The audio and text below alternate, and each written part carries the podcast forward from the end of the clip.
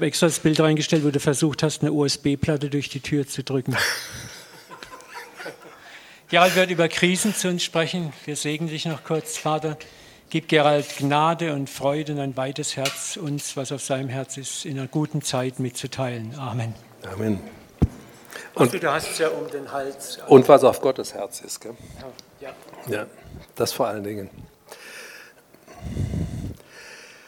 Bist du begeistert von Jesus, von Gott, deinem Vater im Himmel? Bist du begeistert von dem, was Gott in deinem Leben tut? Manchmal.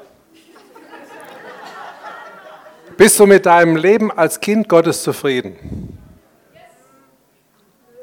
Äh, kann ich mal Handzeichen sehen, wer sagt ja? Schade. Schade. Denn dann stehen wir in der Gefahr, uns nicht mehr nach mehr auszustrecken. Und wer hat Nein gesagt? Das ist die Chance für einen Neuanfang. Das ist die Chance für eine positive Veränderung. Krisen sind immer eine Chance, dass etwas Neues wird. Deshalb beschäftigen wir uns heute mal mit dem Thema, ich krieg die Krise. Wieso kriegen? Ich bin mittendrin. Dann habe ich einen guten Bibelvers für dich. Er steht in 1. Korinther 10, Vers 13. Gott aber ist treu, der nicht zulassen wird, dass du über dein Vermögen versucht bzw. geprüft wirst.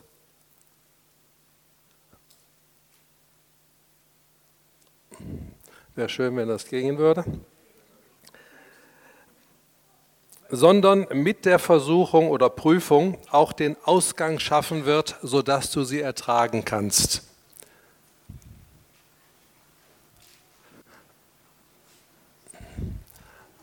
Machst du weiter, bitte? Geht nicht. Es gibt mindestens. Jetzt, okay. Also, noch einmal. Gott aber ist treu, der nicht zulassen wird, dass du über dein Vermögen versucht oder man kann noch sagen geprüft wirst, sondern mit der Versuchung bzw. Prüfung auch den Ausgang schaffen wird, sodass du sie ertragen kannst.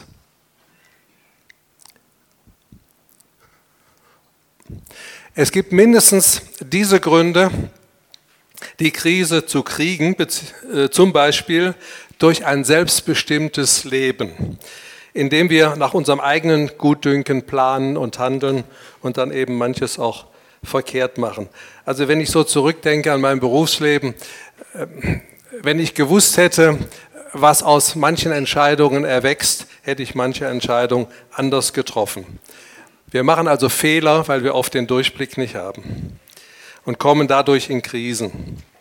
Ein anderer Grund kann sein, ähm, durch mehr oder weniger bewusstes Überhören von Signalen oder Impulsen. Zwei Beispiele. Ich bin in meinem Beruf sehr erfolgreich gewesen und habe irgendwann mir selber auf die Schulter geklopft, was für ein toller Kerl ich bin und wie erfolgreich ich doch bin und äh, erfolgreicher als meine Kollegen. Und dann hat Gott mir Signale gesetzt, die ich geflissentlich übersehen habe oder überhört habe, sodass er dann schließlich mir meinen Job genommen hat, um mir klarzumachen, die Ehre gehört nicht dir, sondern mir. Du bist nicht deshalb erfolgreich, weil du so ein toller Kerl bist, sondern du bist deshalb so erfolgreich, weil ich dir den Job gegeben habe, weil ich dir ähm, die Intelligenz und, und die Fähigkeiten und die Begabungen gegeben habe, um den Job gut zu machen. Das ist das eine. Impulse. Mein Schwiegersohn hat eine Architektengemeinschaft und da ist ein Mann, äh, ich nenne ihn mal Müller, der ist im Moment der wichtigste im ganzen Team. Denn an ihm hängt ein großes Projekt im Wert von 40 Millionen. Wenn ihm was passiert, platzt dieses Projekt. Das ist der momentane Stand in der Entwicklung dieses Projektes. Und dann hatte mein Schwiegersohn den Impuls, wir müssen für diesen Mann beten, dass dem nichts passiert. Die Tage kam er zu mir, hat gesagt, hast du äh, schon gehört, habe ich dir das schon erzählt, was mit Herrn Müller passiert ist? Ich sage, nee. Er war im Urlaub und hat eine Bergwanderung gemacht. Und da wird ihm schwarz vor Augen, er kippt um und stürzt 150 Meter eine Geröllhalde runter. Dann kam die Bergwacht, Hubschrauber, das ganze Programm, er kam ins Krankenhaus. Er hat nichts gebrochen. Er hat nicht mal eine Gehirnerschütterung. Er hat nur Prellungen. Ich möchte mir nicht ausdenken, was passiert wäre, wenn mein Schwiegersohn diesen Impuls für ihn zu beten überhört hätte. Und so gibt es immer wieder Impulse in unserem Leben und es ist gut, wenn wir darauf achten. Ich mache es inzwischen so, wenn mir irgendwelche Namen ins Gedächtnis kommen, dass ich sofort für die Person bete. Weil ich nicht weiß, warum fällt mir jetzt der Name ein? Was ist da los? Was ist der Hintergrund? Ähm, wir hatten, als wir umgebaut haben, äh, schon mal so eine Geschichte. Da ähm, hatten wir äh, auf der Zufahrt zur Garage, die, äh, das geht so eine Rampe runter, eine Mulde stehen und dann daran ein, ein Dielen angelegt. Und es war also recht steil. Und mein Schwiegersohn schiebt den vollen Schubkarren da hoch und wir oben den Bauschutt in die Mulde reinkippen will, kriegt das Übergewicht, er fällt rücklings runter, der Schubkarren fällt runter, der ganze Schutt fällt raus aus dem Schubkarren. Und er guckt so rechts und links von sich und versteht die Welt nicht mehr, denn ein, eine große Tafel Styropor, die vorher in der Mulde war, liegt auf einmal unter ihm, sodass er weich gefallen ist. Und der Schubkarren ist rechts von ihm gefallen und der ganze Schutt links von ihm und er hat keinen Krümel abgekriegt. Und dann hat er das unserem Zahnarzt erzählt und der hat gesagt, wann war denn das? Ja, dann und dann an dem, dem Tag um so und so viel Uhr. Auch sagt er, da hatte ich den Impuls, ich sollte für euch beten. Da bin ich aus der Praxis in die Wohnung gegangen und habe mit meiner Frau für euch gebetet. Also so könnte man sicherlich viele Geschichten erzählen. Und wenn wir diese Impulse oder Signale überhören, können wir oder auch andere in Krisen kommen. Oder es gehört zu Gottes Plan für unser Leben. Das ist natürlich etwas, was wir nicht so gerne hören, aber es ist so. Es ist ein Märchen, wenn gesagt wird, dass wir als Kinder Gottes immer auf Wolke 7 schweben und reich und gesund sein müssten. Es ist nicht so. Und wenn wir diese Vorstellungen haben, dann können wir bitte enttäuscht werden. Gott hat uns Verheißungen gegeben, die uns nicht vor den Krisen bewahren, aber in den Krisen. Und uns wieder heraushelfen. Wir haben ja bei dem Bibelvers gesehen, dass Gott auch den Ausgang schafft, damit wir die Krise oder die Prüfung ertragen können. Gott prüft uns erst dann, wenn wir die Prüfung auch bestehen können. Wir sehen das bei, bei Abraham. Wenn wir die Geschichte Abrahams sehen, was er sich für Klöpse geleistet hat, und dann kommt dieser Zeitpunkt, wo er seinen Sohn opfern soll. Und das war der Zeitpunkt, wo er dazu in der Lage war. Und er hat die Prüfung bestanden. Eine Krise ist auch keine Strafe Gottes. Zum Beispiel Josef beging eben keinen Ehebruch mit Potiphas Frau. Und trotzdem kam er auf unbestimmte Zeit ins Gefängnis. Oder Josua und Kaleb, die haben geglaubt, dass Gott äh, sagt, ihr werdet Kanaan erobern. Und trotzdem mussten sie 40 Jahre mit dem Volk in der Wüste rumtappen. Gott verfolgt immer eine gute Absicht, sonst würde er die Krise nicht zulassen. Römer 8, 28 ist für mich so ein äh, Schlüsselvers dafür. Er lässt sie zu, um uns zum Beispiel von Sünde zu überführen und zurechtzubringen. Allerdings hängt der Ausgang von uns ab.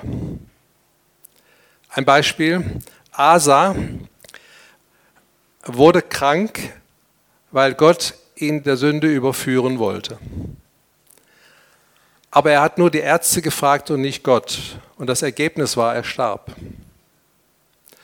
Oder von Ahasja lesen wir, dass er sich an Baal Sebub, den Gott von Ekron, wandte, mit fatalen Folgen. Falsche Adresse.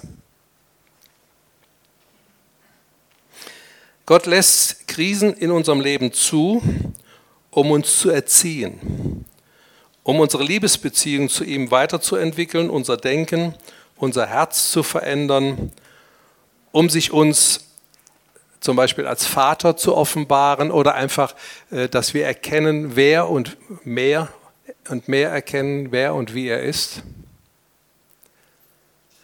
Der Hiob hat wenn seine Söhne Party gemacht haben, vorsorglich mal Gott geopfert. Es könnte ja sein, seine Söhne könnten äh, oder seine Kinder könnten gesündigt haben. Also die Vorstellung, Gott steht mit dem Nudelholz hinter der Tür und lauert nur drauf, wann äh, wir sündigen und dann kriegen wir eins übergebraten. Das war so seine, seine Vorstellung. Am Ende hatte er ein völlig anderes Gottesbild, aber dazu war diese Prüfung notwendig.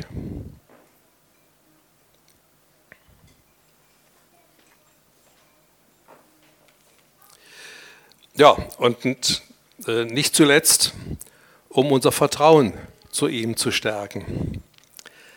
Hiskia soll uns heute ein Beispiel sein, wie wir Krisen bewältigen können. Wir sehen, Hiskia, König von Juda, hat ein gutes Zeugnis. Ihr könnt das nachlesen in ähm, 2. Könige 18 und 19. Hiskia tut, was recht ist in Gottes Augen. Er beseitigt äh, den Götzendienst einschließlich einer Reliquie, die inzwischen also auch verehrt wurde, nämlich die eherne Schlange aus der Zeit der Wüstenwanderung. Er vertraut auf Gott und jetzt, das muss man sich auf der Zunge zergehen lassen. Was für ein Zeugnis. Ja, es ist wahr. Wie vor und nach ihm niemand. Er vertraut auf Gott, sagt die Bibel, wie vor und nach ihm niemand. Das will was heißen. Denn da waren schon hochkarätige Leute vor ihm, die Gott vertraut haben. Hiskia ist gehorsam und weicht nicht von Gott ab. Deshalb ist Gott mit ihm. Überall, wohin er zieht, hat er Erfolg. Er besiegt den Feind, die Philister. Er wagt es, die Tributzahlungen an den König von Assyrien einzustellen. Denn Gott hatte gesagt, ein Teil des Segens, können wir nachlesen, 5. Mose 28, Vers 13, ich werde dich zum Haupt machen und nicht zum Schwanz. Du bist nicht der, der anderen Tribut zahlt, sondern wenn jemand Tribut zahlt, dann die anderen dir. Ich werde dich zum Haupt machen. Gut, jetzt nehmen wir mal an, du bist Gott gehorsam und wagst Schritte des Glaubens, trotzdem kommt eine Krise. So bei Hiskia. Der Assyrerkönig Sanherib erobert alle Feststädte Judas. Das bringt Tod und Verderben für die Bevölkerung. Klar, Hiskia hatte die Tributzahlungen eingestellt und das konnte sich Sanherib natürlich nicht gefallen lassen. Und Hiskia kann mir das so richtig gut vorstellen. Also alle Städte, alle großen Städte des Landes sind bereits erobert, haben nicht standgehalten gegen den Feind. Jerusalem ist noch nicht erobert, aber belagert. Und da hat der Hiskia die Hosen gestrichen voll. Und er überlegt, wie er diesen Sanherib, diesen Feind, besänftigen kann und zum Abzug bewegen kann.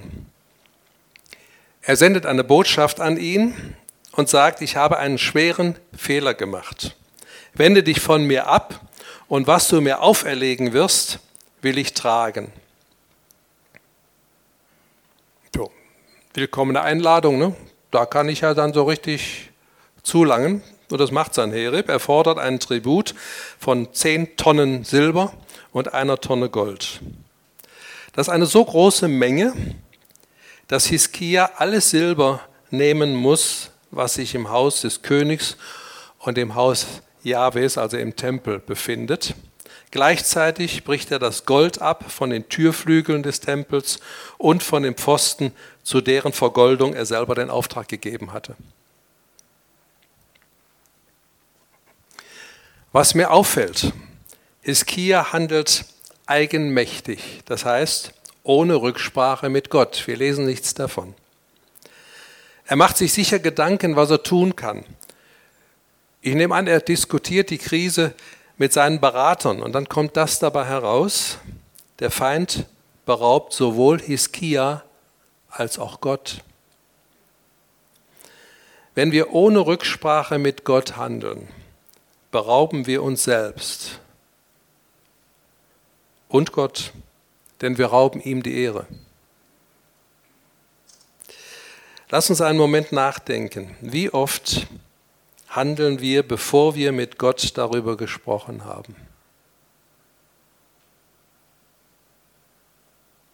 Also mir geht das oft so, dass mir erst einfällt, für etwas zu beten, wenn ich mit meinem Latein am Ende bin. Warum mache ich es nicht gleich? Warum erst dann, wenn ich nicht mehr weiter weiß.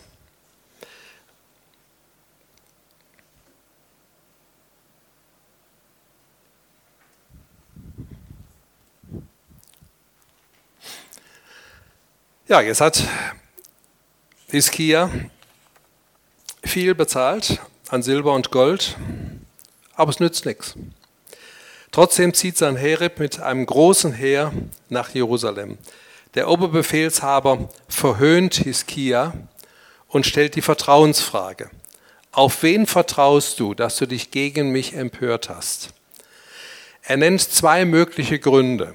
Auf Ägypten, dass er als geknicktes Rohr verspottet, also unzuverlässig. Also auf Menschen. Oder zweitens, auf Jahwe, den Gott Judas und Hiskias. Aber dessen Höhenheiligtümer und Altäre hat er ja gerade beseitigt. Ob Gott wohl davon begeistert ist? Nein, ganz und gar nicht. Denn er hat mir gesagt, so behauptet zumindest der Oberbefehlshaber, zieh gegen dieses Land und verheere es.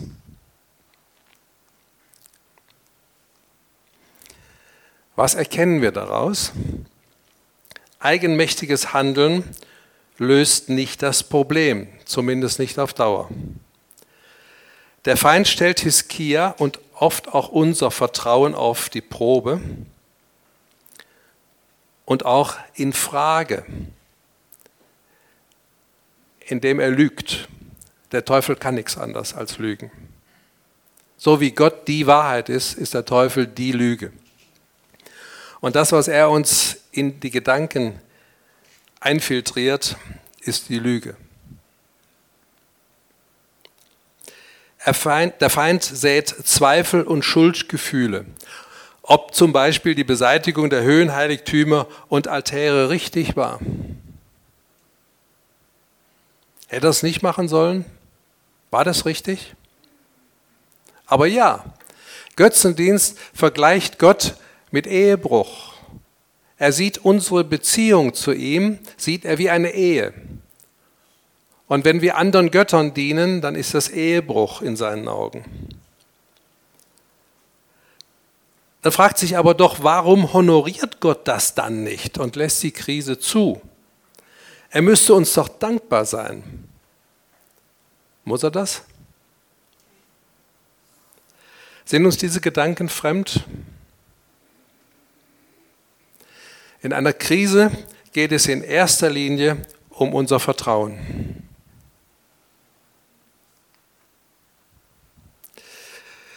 Die Lage spitzt sich weiter zu.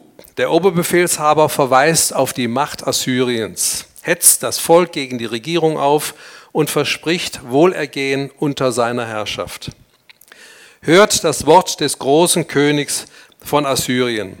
Schließt mit mir Frieden und kommt zu mir heraus, so soll jeder von euch von seinem Weinstock und von seinem Feigenbaum essen und jeder das Wasser seines Brunnens trinken, bis ich euch in ein Land hole wie euer Land, ein Land von Korn und Most, Brot und Weinbergen, Olivenbäumen und Honig.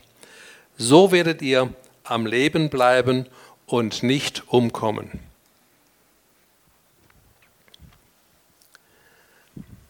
Typisches Verhalten.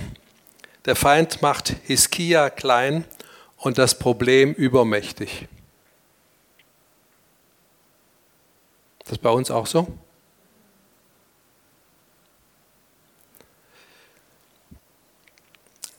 Ich denke da an die Spione, die in äh, Kanaan diese Nachkommen Enaks gesehen haben, die Riesen.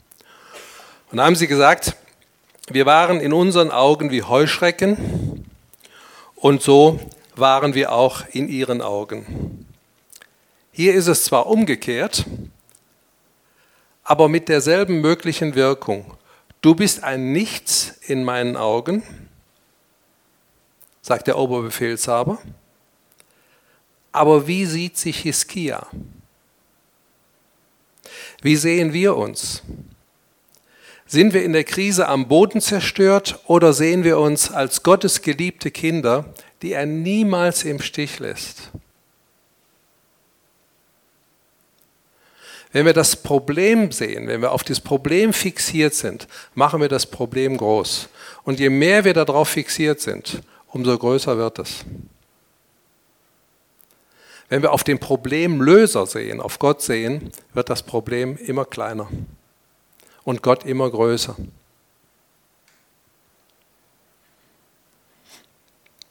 Wie sehen wir uns? Dann kriegt Hiskia auch noch Druck von außen durch das Volk, dass er nun die Folgen seiner Entscheidung ausbaden muss. Der Feind verspricht Wohlergehen und bietet dem Volk dasselbe, was Gott ihnen geben will. Also summa summarum, ich bin die bessere Alternative. Denn so bleibt ihr am Leben und es geht kampflos weiter. Und zwar gut weiter. Satan versprach Jesus das Reich auf der Erde ohne Kampf und Tod. Nur eine klitzekleine Bedingung knüpfte er daran. Bete mich an, diene mir. Die Alternative zur Krise sehen wir auch bei, bei Hiobs Frau, wo sie ihrem Mann sagt, sag dich von Gott los. Ich glaube, dass wir an einen Punkt kommen können, wo wir denken, was soll's noch, wenn unsere Gebete scheinbar unerhört bleiben. Dann sind wir in der Gefahr, die Abkürzung zu suchen. Wie reagiert Hiskia jetzt? Er legt Trauerkleidung an, als äußeres Zeichen dafür, dass er erschüttert ist und geht in den Tempel. Er sendet zum Propheten Jesaja und lässt ihm sagen: Vielleicht wird der Herr dein Gott alle Worte des Oberbefehlshabers hören, den der König von Assyrien gesandt hat, den lebendigen Gott zu verhöhnen, und wird die Reden strafen, die der Herr dein Gott gehört hat. So lege denn Fürbitte ein für den Rest, der noch übrig geblieben ist. Hiskia geht mit dem Problem in die Gegenwart Gottes. Aber wir lesen nicht, dass er selbst mit Gott spricht, sondern er wünscht die Fürbitte des Propheten Jesaja. Er erkennt die übernatürliche Dimension des Problems, nämlich dass Gott verhöhnt wird, doch erkennt nicht offenbar nicht den Willen Gottes, sondern er hofft auf die Hilfe Gottes. Er sagt nämlich, vielleicht. Und wenn ich vielleicht sage, dann weiß ich es nicht.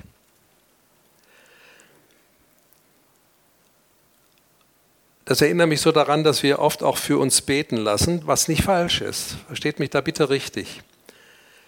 Wir gehen auf Heilungsveranstaltungen, beten und hoffen, dass wir wieder gesund werden oder sagen wir es allgemein, dass wir ohne Schaden aus der Krise wieder herauskommen und alles normal weiterläuft.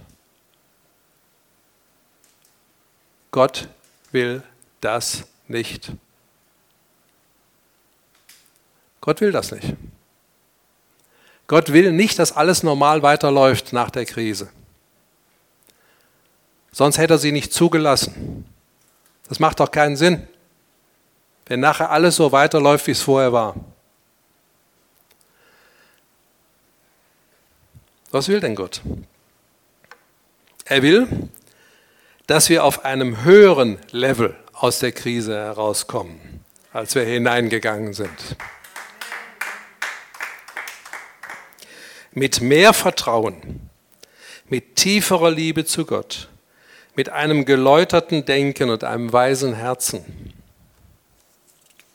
mit einem größeren oder sagen wir einem doppelten Segen, wie wir bei Hiob sehen, mit einem veränderten Gottesbild.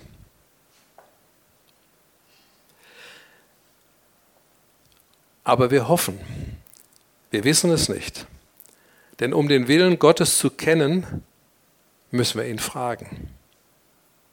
Seine Antwort gibt uns dann die Gewissheit des Glaubens. Die Gewissheit des Glaubens ist nicht, ich weiß hier oben die einschlägigen Bibelstellen, sondern die Gewissheit des Glaubens ist hier im Herzen. Ich weiß, auch wenn ich es noch nicht sehe.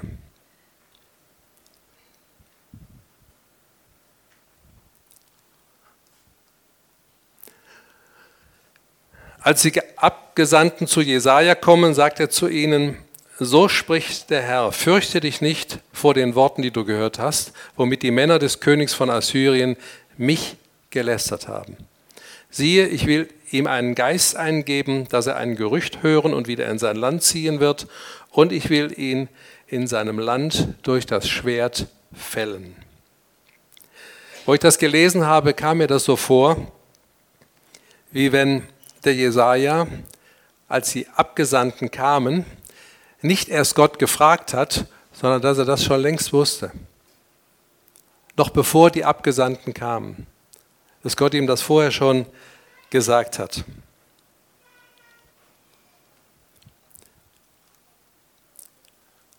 Und tatsächlich ist es so, der Sanherib hört das Gerücht, Tirhaka, der König von Ägypten, gegen dich in den Krieg gezogen.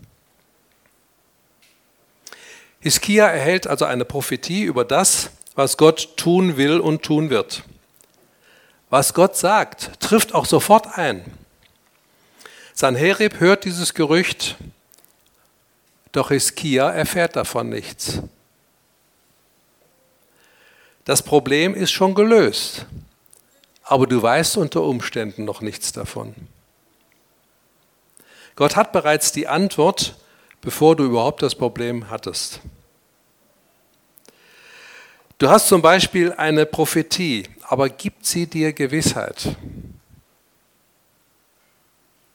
Hast du von Gott eine Prophetie über eine, eine Krise, in der du steckst, wie die ausgehen wird? Aber hast du auch Gewissheit? Weißt du hier, dass es auch so kommen wird, wie Gott das gesagt hat?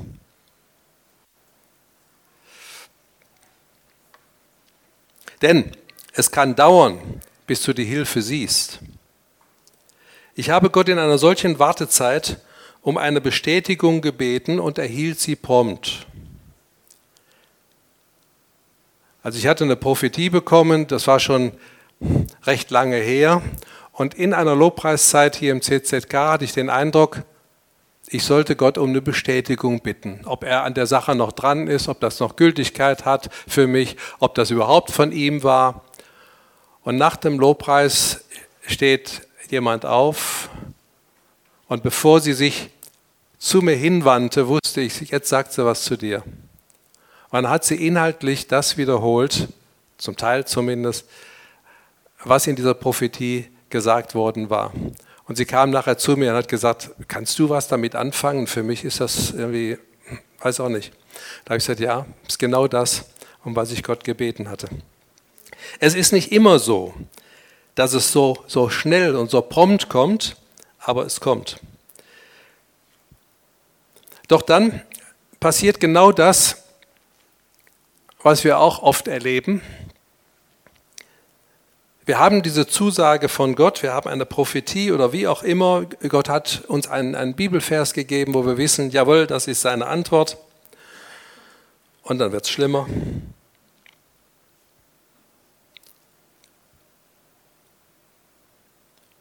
Sanherib sendet nochmals Boten zu Hiskia. Und er weist sie an, redet mit Hiskia und sagt ihm, lass dich von deinem Gott, auf den du dich verlässt, nicht verführen indem du sagst, Jerusalem wird nicht in die Hand des Königs von Assyrien gegeben werden. Du hast gehört, was die Könige von Assyrien allen Ländern getan haben.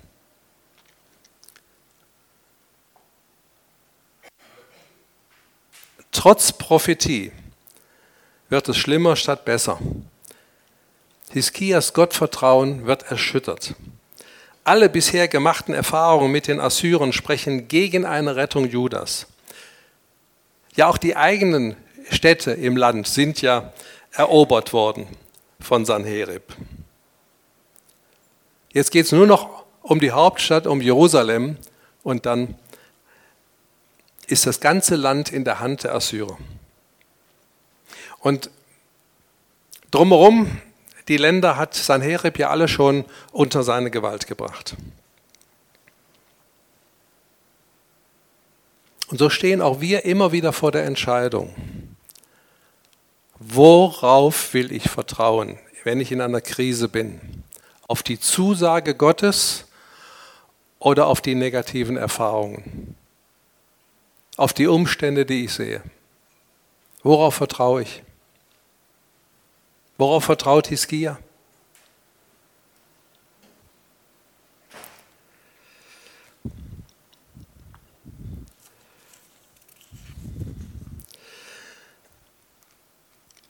Jetzt breitet Hiskia den Brief vor Gott aus und betet selbst zu ihm.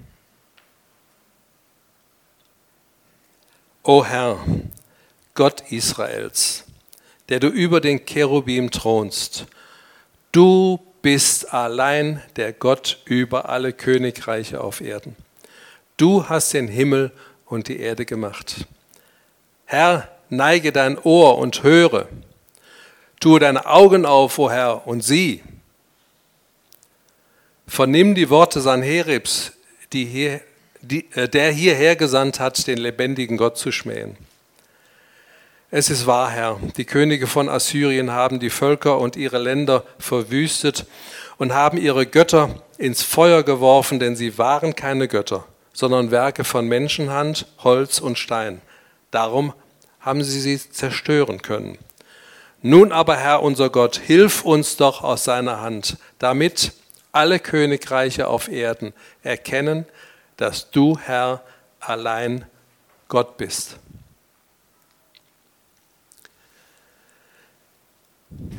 Hiskia ordnet das Problem richtig zu. Mein Problem, Yahweh, ist auch dein Problem. Er verkennt nicht die Erfahrungen und Umstände, aber er ordnet sie richtig ein. Wir machen den Unterschied. Wir machen den Unterschied. Denn wir haben einen lebendigen Gott und die anderen haben selbsterdachte Götter, haben sich aus, aus Stein Götter gehauen, aus Holz geschnitzt, das sind keine Götter, die können nicht helfen. Aber wir haben den lebendigen Gott. Das macht den Unterschied. Hiskia gibt Gott die Ehre. Ja, es geht um die Ehre Gottes. Es ist ein geistlicher Kampf. Also wenn wir eine Krise haben, dann sehen wir oft nur das, was so vor Augen ist. Ich denke daran, als Gott mir den, die Arbeitsstelle nahm, da habe ich gesehen, mein Chef hat mir gekündigt, weil ich gewagt habe, eine Entscheidung der Geschäftsleitung zu kritisieren. Aber die geistliche Dimension dahinter war, Gott hat das veranlasst, dass mein Chef mir kündigt. Wenn Gott das nicht zugelassen hätte, hätte er mir nicht gekündigt. Und er hat mir gekündigt, weil Gott eine Absicht mit mir hatte. Und nicht, weil der Chef mich loswerden wollte. Ich habe ja sogar recht behalten mit dem, was ich gesagt habe, aber meinen Job war ich trotzdem los. Es ist ein geistlicher Kampf. Und Gott sagt auch hier, wie wir gleich sehen werden, um meinetwillen. Ich denke so, wenn das Problem unseren Alltag, unser Leben bestimmt, wer bekommt dann die Ehre? Der Feind. Der Feind. Gott wird nicht geehrt, indem wir in der Krise eine möglichst gute Figur machen, sondern dass er uns aus der Krise als Gewinner herausführt. Wir haben vorhin vom Sieg gesungen. Jesus hat diesen Sieg auf Golgatha erstritten und wir haben Anteil an diesem Sieg. Gott will nicht, dass wir am Boden zerstört sind, dass wir in der Krise verharren. Gott will uns durch die Krise hindurch herausführen mit einem besseren Ergebnis als vorher. Aber kann ich mich zurücknehmen, damit Gott geehrt wird? Kann ich sagen, Vater, um deinetwillen, was mit mir wird, ist mir nicht wichtig. Was mit mir wird, ist mir nicht wichtig. Mir ist wichtig, dass du mit dem, was du beabsichtigst, zum Ziel kommst. Ist mir Gott und seine Ehre wichtiger als ich und mein Problem? Es genügt doch, wenn ich Gott wichtig bin. Genügt doch, oder? wenn ich Gott wichtig bin. Und wenn ich weiß, dass Gott ein, ein liebender Vater ist, dass er der ist, der mir Gutes tun will,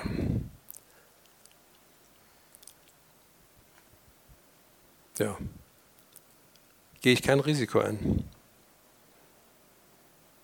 Dann kann ich mich zurücknehmen, kann mein Problem loslassen, an Gott abgeben und kann mein Problem zu Gottes Problem machen. Du bist mein Vater, du siehst dieses Problem und jetzt bitte kümmere dich drum. Und dann zeig mir, was mein Part dabei ist. Aber ich muss nicht und ich will nicht der Problemlöser sein. Der Problemlöser bist du und sag mir, was, was ist los? Wie siehst du die Situation? Wozu hast du das überhaupt zugelassen? Wie geht es weiter? Wie sieht der Ausgang aus, den du mir versprochen hast?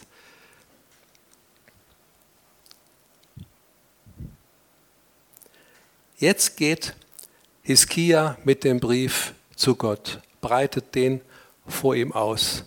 Guck hier, Gott des Himmels, lies. Guck dir das an. Und damit macht er dieses Problem zu Gottes Problem. Kümmer du dich drum, sei so gut. Es geht um deine Ehre, denn du bist der König aller Könige. Alle Königreiche auf Erden sollen erkennen, dass du allein Gott bist.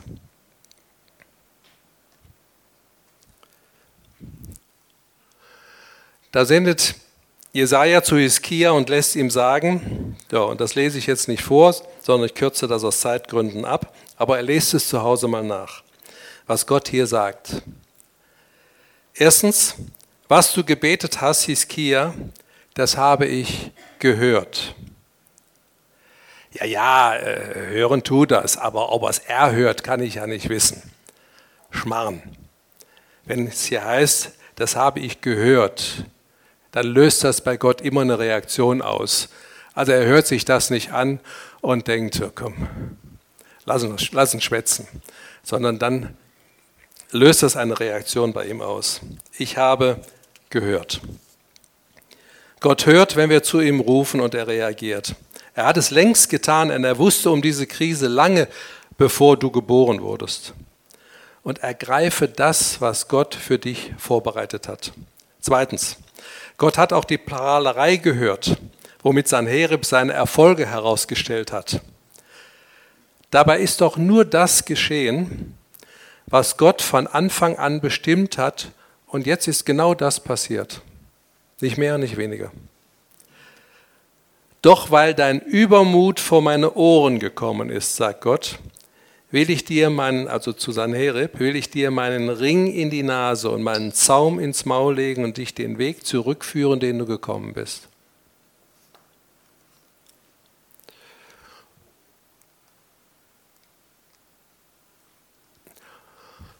Und dann gibt Gott Hiskia noch ein Zeichen. Und zwar sagt er, in diesem Jahr werdet ihr den Nachwuchs der Ernte essen. Im zweiten Jahr, was von selbst wachsen wird, aber im dritten Jahr werdet ihr säen und ernten und Weinberge pflanzen und die Früchte davon essen. Also es wird Zug um Zug aufwärts gehen. Und was vom Haus Juda entronnen und übrig geblieben ist, wird forthin unter sich Wurzeln schlagen und über sich Früchte tragen. Denn von Jerusalem wird ein Überrest ausgehen und Entronnene vom Berg Zion. Und dann kommt wie ein Siegel. Der Liebeseifer des Herrn der Heerscharen wird dieses tun. Das wird Gott tun. 100 Pro. Denn was Gott sich vorgenommen hat, zieht er durch. Und dann kommt eine siebenfache Zusage Gottes. Darum sagt der Herr vom assyrischen König so, erstens, er soll nicht in diese Stadt hineinkommen. Zweitens, und keinen Pfeil reinschießen. Drittens, mit keinem Schild gegen sie anrücken. Viertens, und keinen Wall gegen sie aufwerfen. Fünftens, auf dem Weg, den er gekommen ist, soll er wieder zurückkehren. Und sechstens, in diese Stadt nicht eindringen. Der Herr sagt es. Siebtens, und ich will diese Stadt beschirmen, dass ich ihr helfe, um meinet Willen und um meines Knechtes David willen. Gott will das in deinem und meinem Leben tun, um seinet Willen und um Jesu Willen.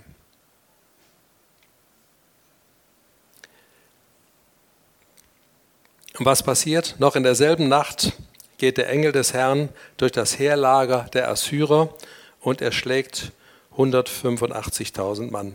Am frühen Morgen findet man nur noch Leichen.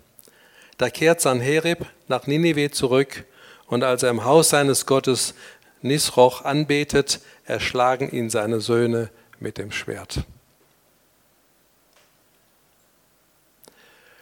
Das lesen wir so, ne? Aber es ist genau das, was Gott vorher gesagt hat, dass er das tun wird. Und genau das ist eingetroffen. Wenn Gott etwas sagt, dann tut er das. Und wenn wir Gott fragen in der Krise, Papa, hast mich doch lieb. Und trotzdem hast du das zugelassen. Was hast du denn dabei gedacht? Konntest du mir das nicht ersparen? Nee, sagt Gott, konnte ich nicht. Hab eine gute Absicht damit. Ja, bitte, dann sag sie mir doch. Was ist denn deine Absicht? Stell dir mal vor, ihr fragt nicht, ist das ganz umsonst? Also wenn ich in der Krise bin, muss ich doch wissen, was hat Gott sich dabei gedacht. Ja, und dann, Vater, wie, wie geht es denn dann weiter? Kriege ich wieder eine Arbeitsstelle, obwohl ich über 50 bin? komme ich aus der finanziellen Notlage wieder raus. Ich bin krank. Der Arzt zuckte Schultern. Wie geht's weiter? Gib mir, gib mir einen Zuspruch, gib mir eine Antwort auf meine Fragen. Und Gott tut das.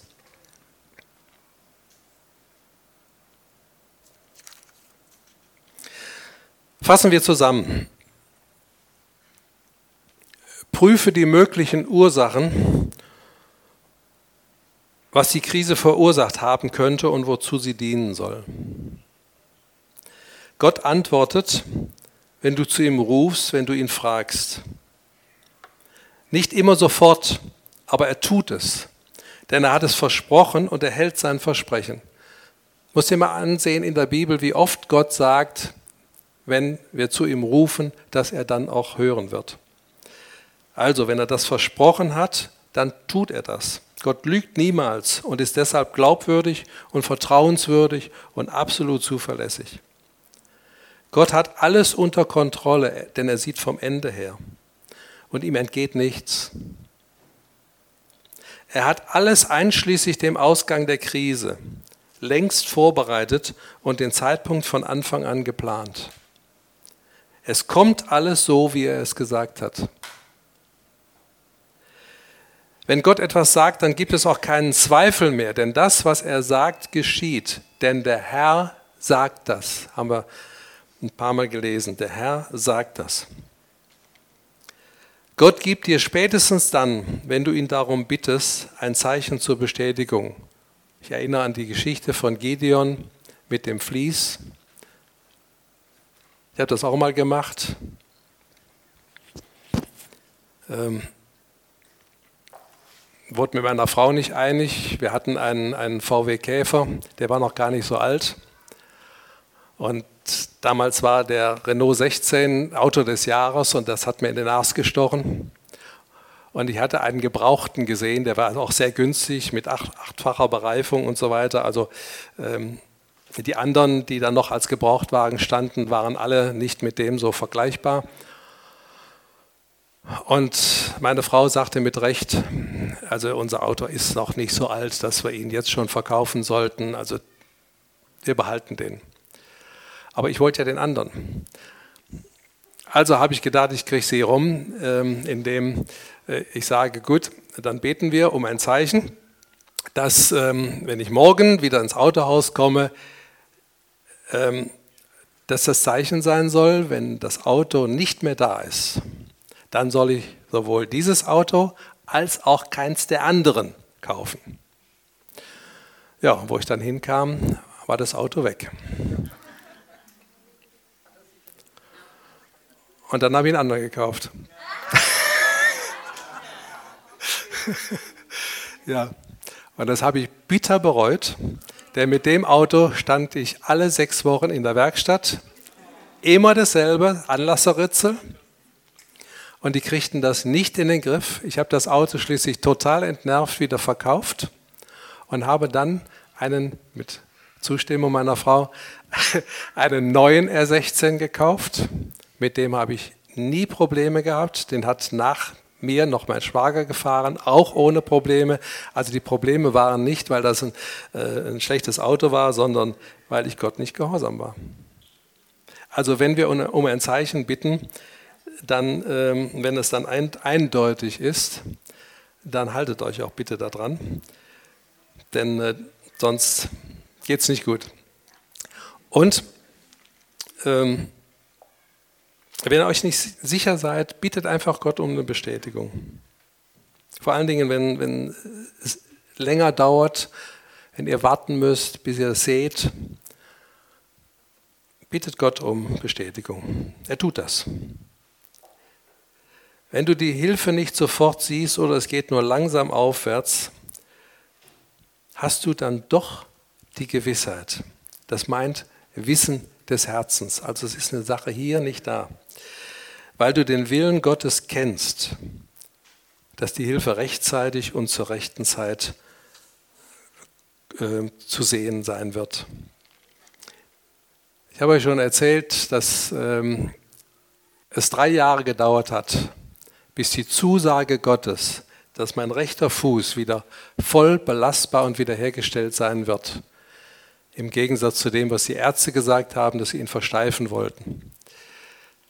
Das das hat drei Jahre gedauert, bis ich die völlige Wiederherstellung gesehen habe. Aber in diesen drei Jahren hatte ich im Herzen die Gewissheit, am Ende, egal wie lange das dauert, werde ich das sehen, weil ich von Gott die Zusage hatte. Und wenn ihr das mitnehmt von heute Morgen, einmal, wenn ihr in der Krise seid, redet mit in aller allererster Linie mit Gott darüber und nicht über die Krise mit anderen Menschen. Und lasst nicht andere für euch beten als Ersatz dafür, selber mit Gott drüber zu reden. Wenn ihr das seht, wie Hiob sich mit Gott auseinandersetzt, wie er kämpft. Also äh, das Buch Hiob kann furchtbar langweilig sein, aber es kann auch höchst spannend sein, wenn man das mal unter dem Aspekt sieht, dass Hiob sich mit Gott auseinandersetzt, dass er wissen will, warum ist das alles passiert? Was habe ich denn gemacht? Was habe ich denn verbrochen? Und wie Gott ihn verändert. Also das ist das eine. Ähm, und das andere ist, nehmt mit, dass Gott absolut glaubwürdig ist. Was er sagt, geschieht hundertprozentig. Könnt ihr euch hundertprozentig darauf verlassen. Wenn ihr von Gott eine Zusage habt, dann kann der Arzt oder wer auch immer äh, oder ein Arbeitsvermittler oder wer auch immer, kann sagen, was er will. Das, was Gott dir zugesagt hat, das wird er tun. Hundertprozentig. Und dann musst du auch nicht darauf angewiesen sein, die, den Ausgang der Krise schon zu sehen. Dann weißt du bereits, wenn du mitten in der Krise bist, weißt du bereits, am Ende werde ich auf einem höheren Niveau rauskommen, wie ich reingekommen bin. Gott wird mich doppelt segnen. Ich werde eine andere Beziehung zu Gott haben. Ich werde Gott die Ehre geben, nicht mehr meine Ehre suchen. Und, und, und. Was immer Gottes Ziel war mit der Krise, die er in deinem Leben zugelassen hat. Er hat es nicht getan, um dich zu ärgern, um dich zu quälen, weil er gerade mal Lust hatte, Daumenschrauben anzuziehen, weil er dich bestrafen wollte für irgendwas, sondern die Krise ist gekommen, weil er gute Absichten damit hat, weil er dich mehr segnen will. Und dann kann man vielleicht sogar spätestens dann am Ende der Krise Gott dafür dankbar sein, in diese Krise hineingekommen zu sein. Weil das, was Gott dann daraus gemacht hat, wunderbar ist. Amen.